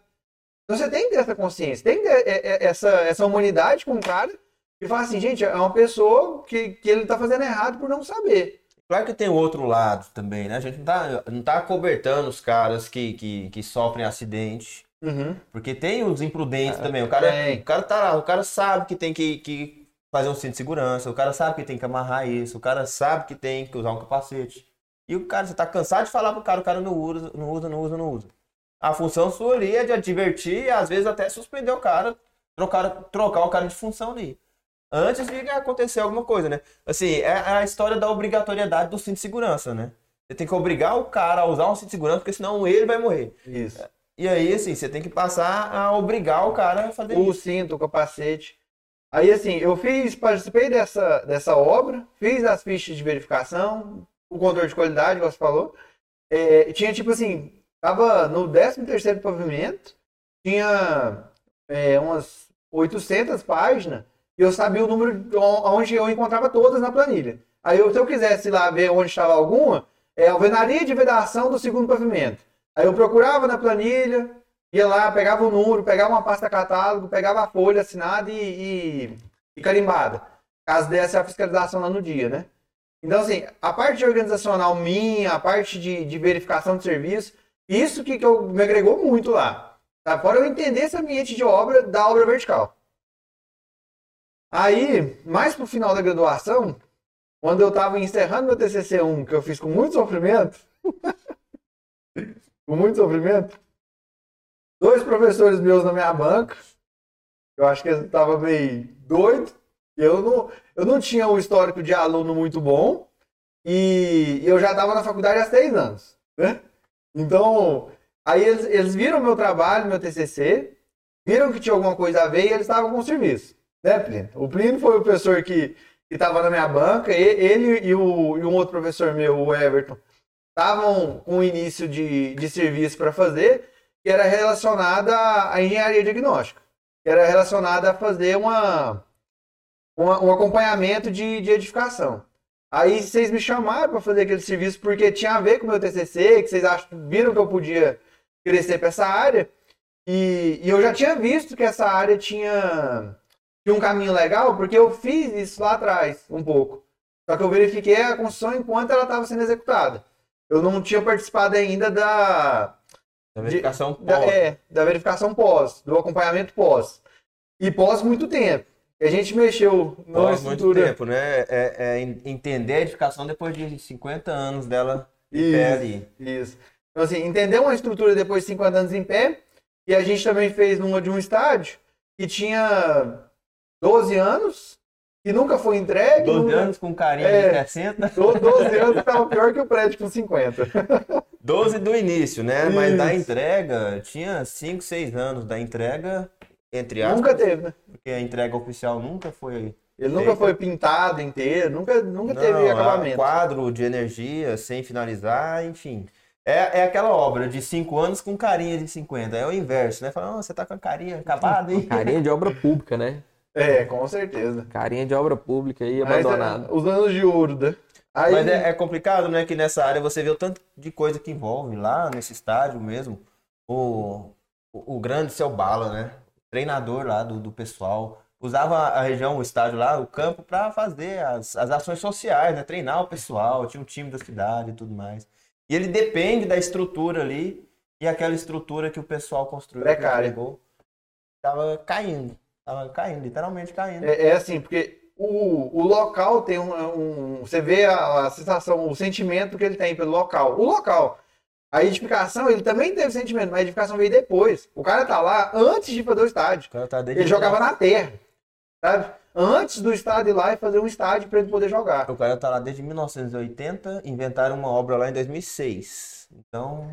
Entendeu? Então, assim, o local para ele é um local de, de, de, muito, de muita lembrança afetiva. A, família, a vida dele. Né? Isso, isso. Então, assim, era difícil você até lidar, falar sobre a construção perto dele, porque você sentia que atacava o cara falava assim, nossa, essa construção tá ruim. E ele ficava triste. Ele é um senhorzinho de idade, né? Ele ficava triste, meio cabisbaixo, assim. Mas a gente fez o serviço que tinha que ser feito. A gente foi justo, certo, correto, entregou o serviço. É, e ali teve outro, outra evolução minha dentro de engenharia civil. Que foi esse segundo estágio de, de, de diagnóstico, de perícia. Então, eu, eu vi como é que era, vi essa questão de equipamento. Equipamento que às vezes faculdade do estado de Goiás não tem, entendeu? Às vezes faculdade do Brasil não tinha, a gente, vocês compraram, a gente foi. E foi legal porque assim, vocês compraram algum equipamento zero, que às vezes vocês não sabiam usar um equipamento, e eu fui aprender junto com vocês. É, sabe? Porque tinha que pesquisar, tinha que fazer curso, igual nós fez curso da, de uma câmera lá termográfica, para poder entender 100% o que, que podia extrair do equipamento, né? Porque, gente, não, não, não tem profissional perfeito. Ou você vai pesquisar a vida inteira e vai, e vai ler, vai estudar, vai fazer curso, vai aprimorar a vida inteira, ou senão você não dá conta de fazer o serviço. O serviço com qualidade, né? E aí, assim, na engenharia diagnóstica é uma outra visão que não foi nem muito abordada na faculdade, né? Você teve alguma coisa não. assim de. Na faculdade, não, não tinha nada que te aguçava a curiosidade, assim, nessa área. Né? Às vezes falava das patologias, mas ponto, né? Isso. Você não via nem como profissão. Eu, eu, né? caí, eu caí nessa área porque assim, eu gostei muito de mecânica dos solos, aí eu gostei muito da área de contenções, e eu vi que contenção caía muito. Né? E barragem no Brasil caía. Então, assim, aí eu passei a ver que tinha que diagnosticar as barragens. O meu TCC1 foi, foi em cima disso, e diagnosticar muro de arrimo. Então, o meu primeiro contato com engenharia do, do pós-execução, com engenharia do acompanhamento da obra, eu vi isso só lá no, final da faculdade. Eu não fiz matéria de patologia porque era optativa e não era fornecida quando eu estava na, na época. É, né? e Depois que ela foi. matéria, né? Até a matéria de patologia, ela te ensina O a- a- o problema, te ensina Uhum. a enxergar o problema, mas não te ensina o processo que você vai da investigação do problema, que aí é Ela, outra ela não te vende nem que você pode atuar nessa área, né? Ela Como profissão, você poderia usar aquilo ali. Fala, ó, a gente enxerga e fala, ó, se você não fizer assim, vai dar problema. O É. problema é esse. Mas não te enxerga, fala, ó, Você pra- pode ganhar dinheiro só fazendo isso. para avaliar aquele problema, para você vender um serviço, você pode vender um serviço de explicar para a pessoa qual é o problema dela e dar a solução para ela. Eu, eu, não, eu não entendo tanto de grade de engenharia para sugerir um negócio tão absurdo assim, sabe? É uma mudança tão brusca. Mas hoje, com a visão que eu tenho de, de patologia, de manifestação patológica, acompanhamento de obra, patologia tinha que ser uma matéria, tipo assim, patologia até 3. Igual concreto, 1, 2 e 3. Sabe? Porque você vai se deparar com uma umidade na parede de uma residência pequena, porque assim, eu tava com um colega meu ontem, numa casa que, que, o, que o pai dele comprou, e aí ele vai fazer uma reforma nessa casa. E a casa é mais antiga, então ela tinha alguns problemas para tratar. Então, assim, esse, esse negócio da engenharia diagnóstica, esse negócio de entender manifestação patológica, entender patologia, Tinha que ser obrigatório. não tá longe, não, não tá longe, sabe? Não é, não é coisa de, de estádio, não é coisa de ponte, não é coisa de grandes estruturas, é lá também. Mas isso vai estar no seu dia a dia. Toda vez que você for mexer com a reforma, toda vez que você for estar numa casa que já está sendo usada, ela vai ter um problema que você vai ter que entender por que está acontecendo, sabe? Você só ir lá e tampar, pintar o negócio, ele ficar novo por três anos e depois dar problema de novo, não é responsável da sua parte, porque o dinheiro do cliente ele, ele tem muito valor. Não, o que, que o pessoal tá fazendo? Eu falei pro Rafael. Tem gente que tá colocando piso cerâmico, tem gente que coloca piso cerâmico na casa toda, até em quarto, piso cerâmico que eu falo, de revestimento. Infiltração, Ah, sei, infiltração. Pra- porque provavelmente o Pra- cara pra não, não sabe por que que toda casa dele dá infiltração, toda casa dele deve dar infiltração, um monte de gente reclama, o que, que o cara reco- re- começou a fazer? Solução. A solução mágica dele é colocar piso cerâmico. Só que aí o que, que acontece? O cara coloca um piso cerâmico com materiais errados, tá soltando o piso cerâmico, o azulejo. A- da inteiro, casa né? Solta toda, uma, da uma placa toda. inteira, não é nem uma peça só. Não, tá soltando a casa inteira. Então, assim, pra, porque ele não entende um problema, ele inventa um outro procedimento para tampar aquele problema. E aí, só que nessa correção dele que ele arrumou, tá dando problema. Então, Eu vi, eu vi um negócio, porque assim, como, como eu tive a oportunidade de trabalhar nos dois times da AXE, eu, eu passei a entender que não era só o óbvio. Então não é exatamente o que você está vendo que é o problema. Eu- a, gente, a gente se convence, tipo assim, ah, eu vi, é isso. Não, não é sempre que é isso. Sabe? Um, um, um monte de problema, um, um monte de causas, de, de agentes, pode dar problema por causa de infiltração por capilaridade. Não é só porque no impermeabilizou a viga baldrame. Não é só. Nesse caso lá, era tão curioso que os dois estavam afirmando que era porque por capilaridade do, do solo, que estava subindo a água. Quando, eu- quando eu fui dar a volta para ver o outro lado da parede, eu estava achando duro, falei, "Gente, não, nem bate a chuva aqui, então prova- talvez é isso. Quando eu cheguei do outro lado, o ar-condicionado do quarto, ele gotejava tanto ali no canto, que ele empoçava a água. E essa água ficava ali a noite inteira, até na metade do dia, e no outro dia de novo, no outro dia de novo, no outro dia de novo.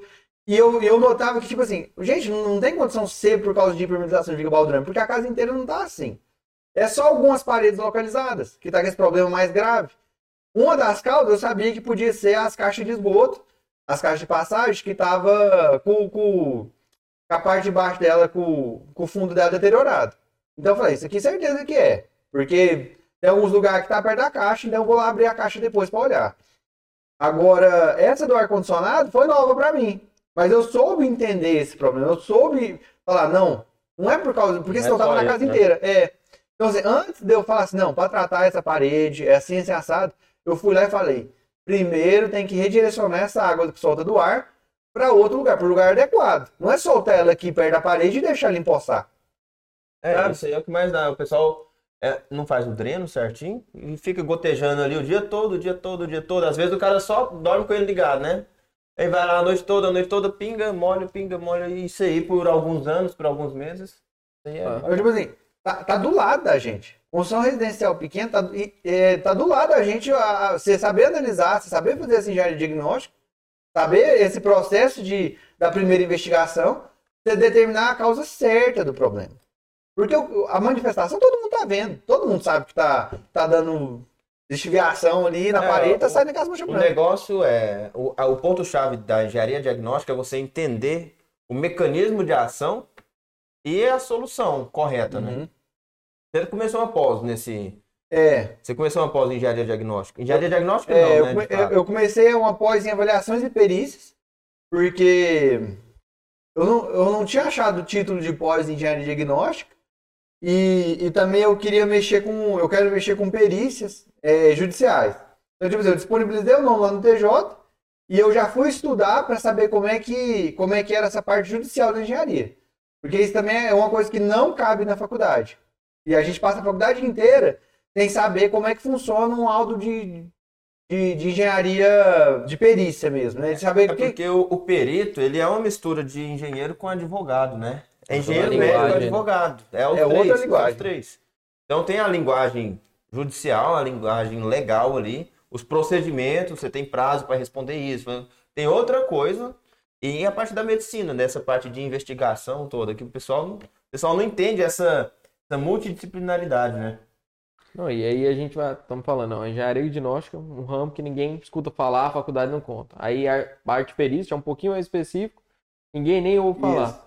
Então todo mundo entra na faculdade achando que vai construir prédio, construir casinha. Só que a gente tá vendo que a engenharia é muito mais que isso, tem muito mais leque, muito mais área assim, ge- trabalhar. Gente, você vai fazer certo, você tem que entender por que, que dá errado.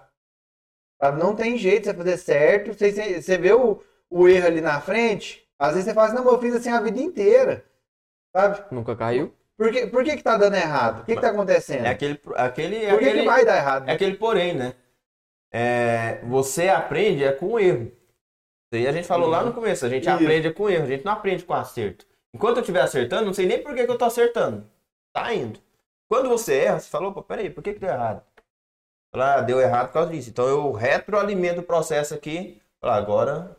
É, se a Agora gente vai. for, se a gente for pensar, na verdade, até tava matutando o que você falou, né? Às vezes, por que, que as matrizes não têm isso, né, na, na sua formação? E, na verdade, algo hoje é muito triste, né? Até da gente falar, a nossa ainda tá com a carga horária até alta, né? Estamos beirando de 4 mil horas.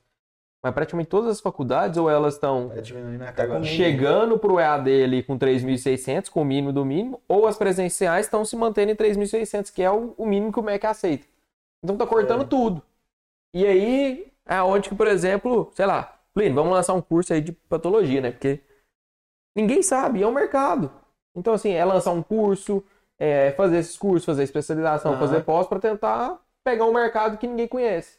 E aí, na hora que você pega assim, quantos profissionais na sua região, na nossa região aqui, são especialistas nisso, Sei. e estão ali no, nos tribunais, batendo na porta, falando assim, ó, tô aqui, ó, sou Tô aqui, profissional, ó, o dia que precisar, É, do, precisar. de um laudo aí. precisar de, um, de uns 10, 15 Porque mil, pode me é nomeado, né? É, Então, assim, você tem que fazer esse network lá no, no tribunal pro pessoal saber que você tá ali no, no catálogo que pra nomear. conhecer, né? o Isso, cara tem que isso. te conhecer.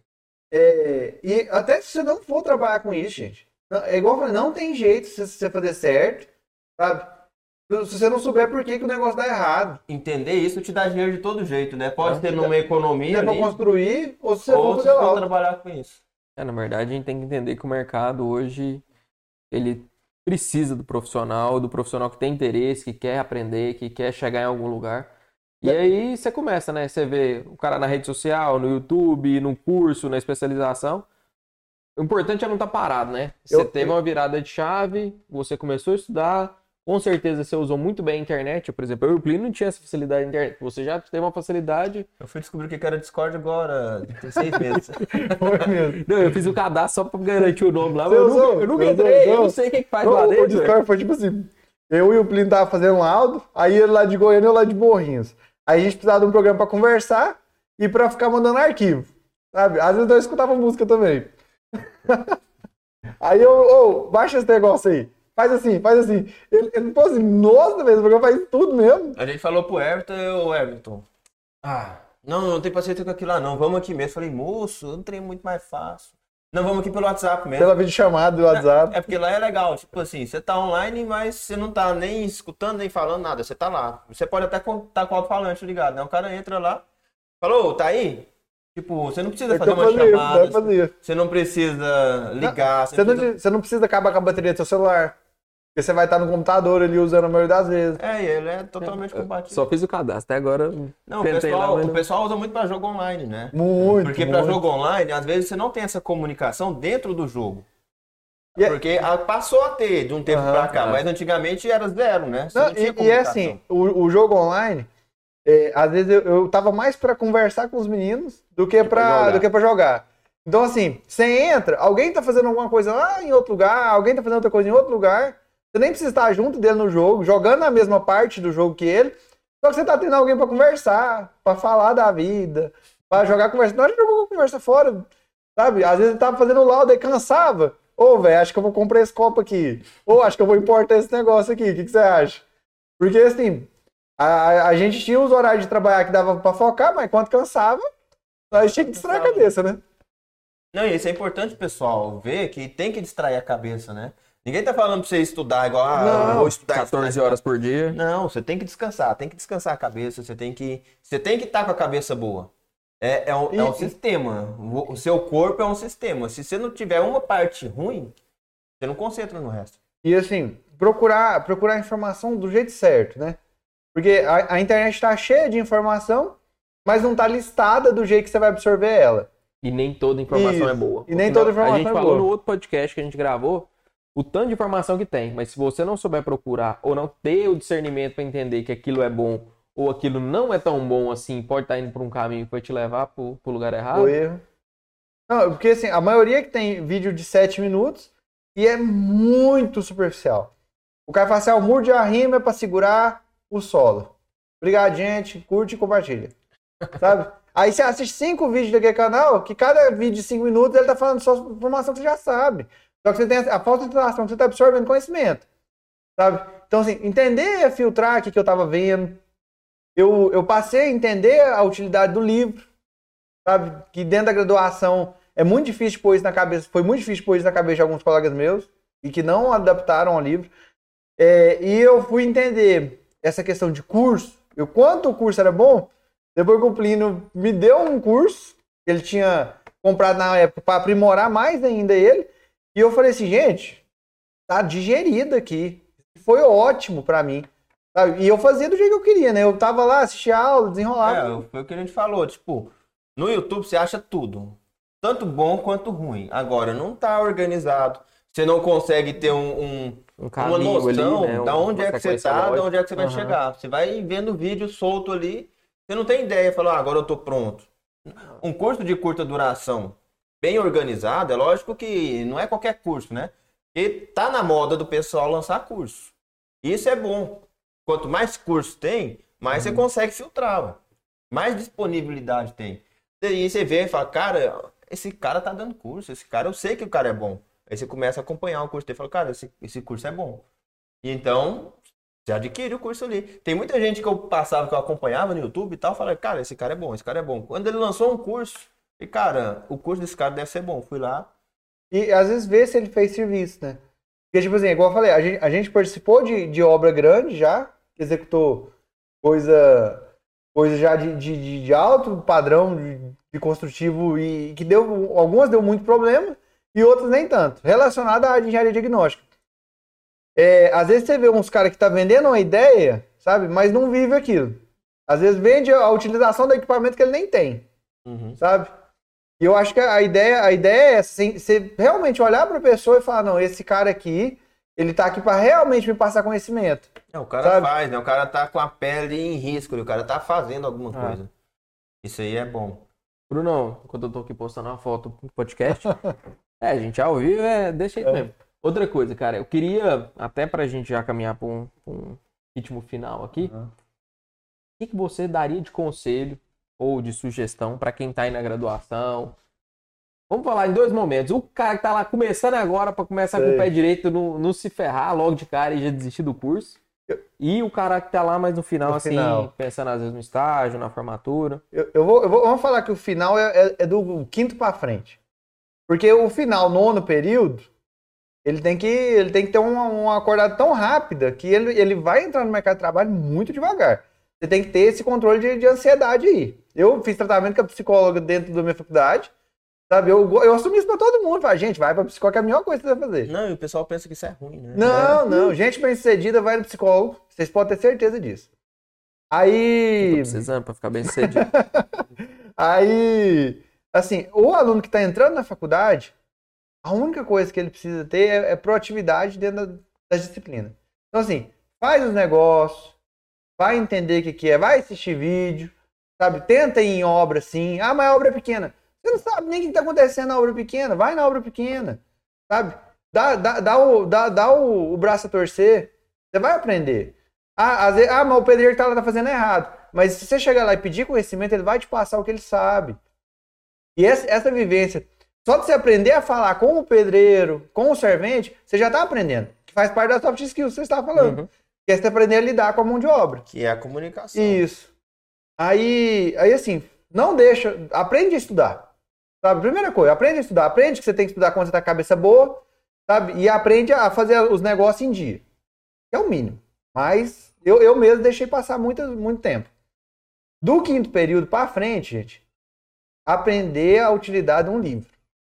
Sabe? Entender que livro, livro acadêmico é difícil de ler sim, até você entender a linguagem dele é, é complicado, até você entender como é que o cara tá falando. Os primeiros livros ali, você, vai, você tem que lutar para entender o que está escrito. Você vai ter que tirar dúvida com o professor muitas vezes. Só que se você, se você tiver o livro na mão, você tem uma fonte de conhecimento absurda. Não, um livro é tão fascinante e quando você pega um cara que é muito bom naquilo, quando você começa, quando você tem uma interatividade com um livro, assim, fala, cara, o que esse cara tá falando é de tal livro. Isso. É de tal autor. Porque geralmente, ah, o cara é professor naquela área e tudo mais. Só que ele pode ter vários livros publicados, mas tem os caras lá de trás que você pode ver que é a base do cara. E assim, uma das fontes que eu, que eu posso considerar fiel mesmo é o livro. Então, se você for precisar de um negócio lá na frente, não, eu não te pedindo para decorar o livro. Eu estou te pedindo para você ler, tentar entender, não é nem entender, tenta entender o que está escrito ali, mas o dia lá na frente, que aquilo fizer falta para você, você fala, ó, oh, tá lá naquele livro de mecânica dos solos, como é que eu faço ensaio de casa grande? É claro que o que é, primeiro. E, e, o livro, e o livro ele vai te explicar, ele vai conversar com isso, você. Ele, ele não é, ele não é um slide, que o slide vai ter a foto lá do Casa Grande, o objetivo não, é... não. Não, ele, o cara vai conversar com você ali. Entende, entende a, a utilidade do livro, como é que você usa, sabe? O livro é um material de pesquisa. Não é um livro que você vai ler a historinha ali. Então, aprende a usar o livro, entende onde estão tá as coisas, e vai facilitar a sua faculdade do quinto período para frente. Vai fazer matéria de mecânica de solos? Compra um livro de mecânica de solos. Vai fazer matéria de metálicas? Compra um livro de metálicas. Me não, salvou muito. E se não for comprar, vai, vai nos que tem na biblioteca. A gente tem, Isso. tem muitas faculdades, a nossa mesmo tem a biblioteca virtual, que tem uma porrada de livro bom lá, cara. Não tô nem pedindo para gastar. Não tô nem pedindo é, para gastar. Tô pedindo para aprender a usar uma ferramenta. Eu tá não disponível. recomendo, mas procura os PDF aí também, né? eu posso recomendar? Eu, eu, eu Plínio, assim, eu, eu como produtor de conteúdo, eu uh -huh. já, já produzir até um, um livro pequeno. Incentiva o cara, vai lá, compra o um livrinho dele e tal. Eu já gastei, se for colocar quanto que eu já gastei de Nossa. livro, no mês passado eu fui quase 400 reais de livro. Eu, eu assim, tem, tem artigo científico, é de graça. Você baixa o artigo de graça. Você entender, e são duas linguagens diferentes. Mas você entender a linguagem, entender como é que você pode tirar conhecimento, que você pode considerar, aonde você pode se embasar, ali no quinto período vai fazer muita diferença para você. Você vai, às vezes, se você entender a linguagem de um livro de mecânica dos solos, você vai saber fazer a, a prova tranquilamente. Você vai nas matérias ali no lugar, pronto, resolveu, estudou certinho. Estudou mais do que o professor consegue te passar. O livro está muito mais completo que uma aula de 40 minutos, que às vezes o professor é impossível ele, ele conseguir pôr isso tudo em 40 minutos. Né? É muito importante você anotar ali, às vezes é... o professor traz experiências práticas, aí é outra coisa, mas o que está no slide lá, o que ele vai comentar é muito além do que está só ah. escritinho ali naquele slide. E assim, o final da graduação vai sair para o mercado de trabalho, se joga, se joga. Vai, vai, vai, vai procurar serviço mesmo, vai ter proatividade de fazer as coisas. Então, se teve a oportunidade de fazer alguma coisa, se joga, se joga. Fecha o olho e vai. Não, é, se você ganhar dinheiro é lucro, porque você está ali para aprender. E, e tipo assim, Todo, tudo que tiver disponível para você fazer, você faz, sabe? E vai, e vai tentar procurar conhecimento prático, que é a questão do, do curso que, eu- que a gente falou. É, a, a, o que o curso pode te dar é aplicar o conhecimento da faculdade. Você não conseguiu linkar essa chave tão fácil, que ela não é fácil. Essa chave aí não. Você pegar o conhecimento da faculdade e colocar na vida real. Fala, não, é, é isso que eu estou fazendo para usar nesse lugar. Então, assim, o, o curso ele é ótimo, do oitavo para frente, do nono para frente, espetacular. Os Se cursos, fizer antes, Os cursos específicos. área, isso, você isso. fala. Se fizer antes, você já vai se aprimorando antes no lugar que você quer. Eu falei tantas vezes de mecânica de solos porque foi a matéria que eu tive mais afinidade na faculdade. Por incrível que pareça. Entendedores, entendedores. É, É porque os cursos, igual a gente tá falando, os cursos curtos, ah, um AutoCAD, é muito importante, sempre é muito importante ali. Mas no final ali do que você tá, já vai fazendo cursos específicos. Gente, você já pode especializar. Eu estudei mecânica de solos até quando não tinha matéria. Porque eu gostava de ler o livro de mecânica de solos. Sabe? Porque eu gostava de entender o que está acontecendo. O mesmo fosse se eu tivesse tido a oportunidade antes, eu tive a oportunidade depois, mas antes, de ter entrado em contato com engenharia diagnóstica, com engenharia de perícia, sabe? Eu, eu ia ter estudado ver jeito e não ia ter nenhuma matéria. Mas é porque é uma matéria tão legal de aprender, entender o porquê que dá errado, eu achei muito mais fácil aprender a fazer certo, entendendo por que dá errado, do que pegar a norma de execução de alvenaria de vedação e estudar ela. Sabe? Porque os erros comuns estão escritos lá também do jeito certo de fazer. Só que é- achei muito mais difícil eu ler a norma do que eu entender a, a patologia em si. É, muito- é mais gostoso, né? de- Isso. Não Você sei. vê na prática.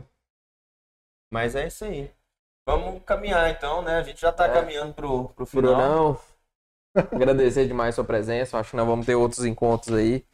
Na verdade, eu acho que nós podemos fazer um só de pós-graduação, pegar ele e o Thiago, só pra não falar da pós aí. É, o que, que vocês estão achando? Porque a gente falou da Ah. pós e tal, mas aí vocês vão trazer essa experiência É, prática Fresca, da pós. É, o que, que vocês estão achando? O que, que vocês pensaram que ia ter e, e é diferente? Porque é essa vivência da pós-graduação, a gente vai, Aham. vai a gente tava pensando em alguma coisa, que aí dá pra. É, um que aí a traz legal. você, o Thiago. Vocês dois estão fazendo a mesma, não tá? A mesma Avaliações, pós, experiências. junto. As mesmas matérias tá chocando lá. Vocês são, estão lá- vocês são- né? vocês são as duplinhas. né? é, o bom é porque assim, dá pra, igual foi na faculdade, né? Uma mão lava a outra, nós tentamos se ajudar quando. É presencial ou. Não, essa é a AD. A, AD, gente- a- né? tinha a presencial que era uma vez por mês, lá em Goiânia, só que ela era de patologia específica. E eu queria alguma coisa mais voltada pro lado jurídico, né? Uhum. Então eu preferi essa EAD porque eu não tinha dessa jurídica de perícia é, presencial. Presencial. Não, mas beleza. Então é isso. Filhão, agradecer, né, mais uma vez. É nóis. Brunão, presença, valeu demais. Brunão, rede social você não é muito, muito fã, não. Não, As não. pessoas têm que começar a postar, hein, pra começar a vender o serviço, né? Porque senão. Eu, eu, eu formei, desacelerei, nem fiz marca ainda. Não paguei pra fazer Precisando, né, então. Mas já chegou, semana passada chegou um serviço pela rede social pra mim, Massa. de um ex-professor meu. E tipo assim, ah, você tá mexendo com isso e tal, tô com alguma coisa assim, você faz? Eu falei, ah, faço. Se eu não faço, agora. Se eu não fazia, agora eu vou estudar É, pra fazer. Eu tive recomendação só daquela época que a gente trabalhou junto, que eu postava muito. Aí até hoje o pessoal ainda tem referência daquele serviço. Então, você vê tanto Por que é postar. importante, né? Uhum. Então, pessoal, a gente teve hoje aqui no E Agora Engenheiro, no nosso podcast, o Bruno Rafael aqui, que tá acabou de formar, trabalha aí hoje na área de engenharia diagnóstico, né? Tá estudando, se especializando. E aí, poxa, trazer um pouquinho da experiência que ele teve aí ao longo da graduação. E mais uma vez aqui ao lado do Plínio, né? Plínio, aonde que a gente acha nas redes sociais aí? Plínio Underline Pires, né, no, no Instagram. E aqui eu tô, tô colocando vídeos também no, no canal. Toda sexta-feira. Não toda sexta-feira, eu tô tentando colocar toda sexta-feira, mas tá meio Tá complicado. Mas eu tô com uma playlist só de engenharia diagnóstica. Ah, Só de engenharia diagnóstica. Depois eu vou conversar, trocar uma ideia só de engenharia diagnóstica e mandar pro vídeo lá. E aí, pessoal, eu, pra quem não me conhece, eu tô lá no, no Instagram, e agora, é, rafaelespindola.ente, tô lá no TikTok também, com alguns cortes de alguns vídeos do podcast. vai ter um corte massa, né? Vai ter TikTok. uns cortes agora novo desse podcast aqui. E eu queria agradecer primeiramente ao Bruno, Plínio aqui mais uma vez comigo. E quem tá aí com a gente, né, ainda não, não tá seguindo a gente aí nas redes sociais, ou no canal E Agora Engenheiro, ou também nos podcasts, né, nas principais plataformas de streaming. Siga a gente, ative as notificações, ative o sininho lá, dê like, comente, né, nas caixinhas ou nos próprios comentários. Solicite, né, ah, vamos fazer um tema específico, convida, fala com a gente que a gente vai tentar colocar isso em dia aí. Mas no mais, pessoal, brigadão. Fica aí pra próxima. Muito obrigado pela presença e Até mais. Até a- Valeu, valeu, Brunão. Valeu. falou!